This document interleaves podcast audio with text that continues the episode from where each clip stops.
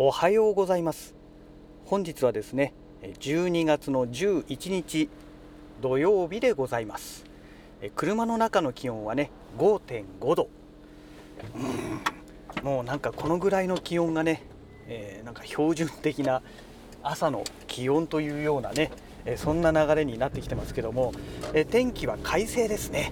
雲一つない青空が広がっております。ねまあ最近ね、まあ、師走ということもありまして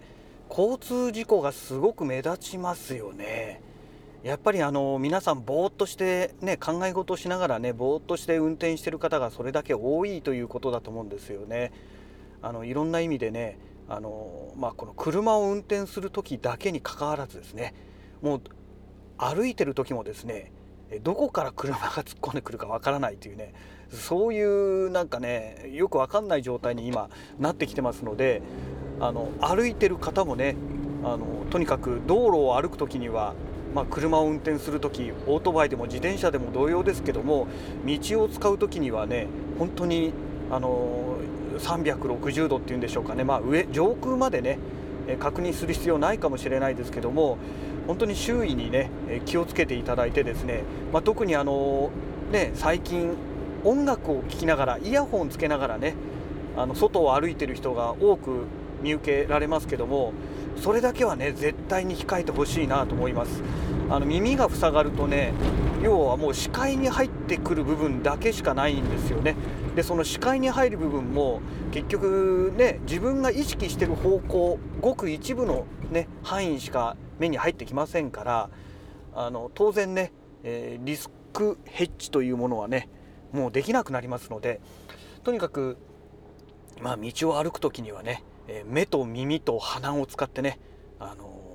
まあ、気をつけていただけたらなと思っております。ね、もう今日12月11日で、まあ、残りあと半月ちょっとしかもう年内ありませんので、ね、こんな時に交通事故なんてあったらねえー、もう最悪の年末年始を迎える羽目になりますし、まあ、生きていればまだいいですけどねあの命を失うってことも十分に考えられますので、まあ、本当に気をつけていただければと思います。はい。えーと、それでですねちょっと前半はね、あのー、アトムカムネットワークカメラのアトムカムのお話をさせていただきたいなと思うんですけども相変わらずね問題なくね動いております、うん、だからねえーとまあ、先日のお話の中でね、えー、本来は 32GB までのあのマイクロ SD カードに対応しているという公式の発表なんですけども 128GB でもものによってはちゃんと認識してくれるということがね、えー、まあ、これで裏付けが取れるのではないかなと、まあ、まだね 32GB を超えておりませんからえー、バッチリとはまだね断言できないんですけども、まあ、今のところまだねあのエラーで止まるとかねそういうこともなく動いておりますので、まあ、あと2日ぐらい様子を見てね、え、また最終的な、ね、結論が出せるのではないかなと思います2日もすればね32ギガは超えてくると思います。はいえー、でね、え次の話題なんですけども、まあ、以前から続いております無色転生の話ですね。えー、これがね今ね、まあ、無色転生は先日のお話の通りもう原作本編の方はねもう全て、えー、読み終えましたという中でその次の話題ですね。えっ、ー、と無色転生打足編っていうものがありまして、まあ、他にもなんかいろいろあるみたいですけども今ねその打足編っていうのを見てるんですね。で最後の、えーとこのギースとの戦いの後のお話なんですね。でこれがねなかなか私のツボにはまってましてあのこういう話をね、えー、してほしかったなという内容なんですよね。で昨日はねザノバの話から始まりましてだから、えーと、10話になるのかな？9話だか10話だかそのぐらいになるんですけども、えー、ザノバの話はね3つに分かれてたんですけどもいやーザノバの話は面白かったですね。本当面白かったですね。あのついにねえっと自動で動く人形あのをね開発に成功したというねそういうお話なんですけども。その辺のやり取りがねいや非常にねあのあこのノリだよこのノリっていうね。えそういう感じなんですよね。あの非常に面白い内容でした。でザノバの話がね終わるとねえ今度はね家族で旅行に行こうということになって、えー、ミリス大陸に行ってね、えー、でそれであの例の、えーと、母親の母親、まあ、ルーレスから見たら母方系のおばあちゃんですね、えー、祖父母にまあおじいさんはね出てこないんですけどもおばあさんとね、え対面するという。で10日間ね、えー、まああのおばあちゃんの家に滞在してねまあいろいろその中で物語が展開するんですけどもおばあちゃんの話はね、まあ、さほど出てこないんですよね。どっちかっていうとその孫の話ですよね、まあ、ルーデウスから見たら子供ですね。えーと、ルーデウスの子供の、えー、話がね、え、ちょこちょこっと出てきて、まあ、アイシャもね、え、もうねいい年になってて、えー、でまあいろいろそういう話が出てくるという。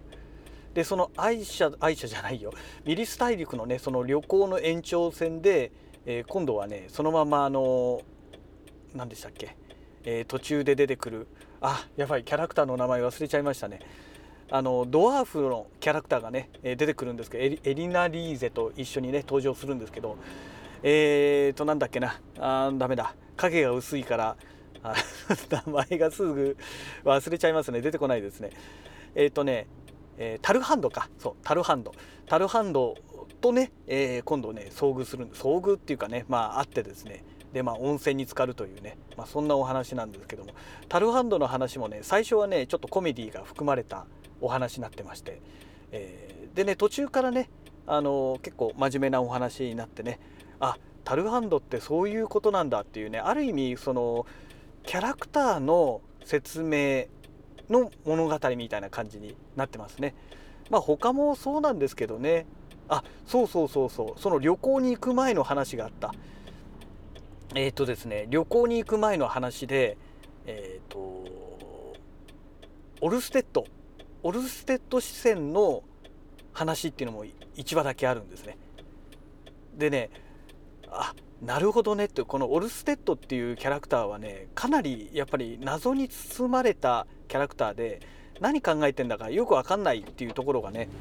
結構濃かったんですけどもあのそれでもね、え、やっぱりこのオルステッド視線のあの話があるとねああそういうことだったんですねっていうのがね、まあ、なんとなくですけども、まあ、分かるようになったというとこですね。うんあのなかなかあれは良かったですね。特別ギャグというものもなかったんですけどもないんですけどもまあなんかその謎に包まれたキャラクターがね、えー、なんとなくだけども分かったという部分がね、えー、非常に良かったなと。ある意味ね本編にこれ入れといても良かったんじゃないのかなという感じもするんですけどね。まあ、ただ本編に入れちゃうとそのキャラクターの何て言うんでしょうかね。また見方が変わってきちゃうっていうのもあるんでしょうかね、まあ、それで入れなかったのかもしれないですけども、まあ、なかなかね あの面白いです。打足編。あと何話あるのかちょっと私ねあの見てないんですけども。うん。次は何になるんでしょうかね。一応まあタルハンドの話が終わったのでこの後まだいくつか話がね残ってるかと思うんですけども、まあ、非常に楽しみですね。であの無色転生のね一番最初本編の一番最初の方ですね、え、まだブエナ村にいる頃の話っていうのがこういうね日常的な、まあ、話がほとんどなわけじゃないですか。でまあルーデスがねどんどん成長していくっていう、まあ、そういう話なんですけども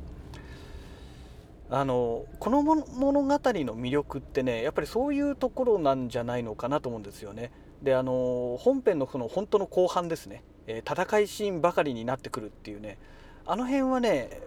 まあ、正直、まあ、面白くなかったわけじゃないですよ。面白かったんですけどもまあちょっと詰め込みすぎたというかねまあ戦うんだから戦いの話があって当然なんですけどもあまりにもねその戦いの話が連発しすぎてねうんなんかどうなんだろうっていう。部分があってねやっぱりもう少しこういう日常的なね平和な、えーアットホームな感じのね話がもう少し取り入れてもらってもよかったんじゃないのかななんて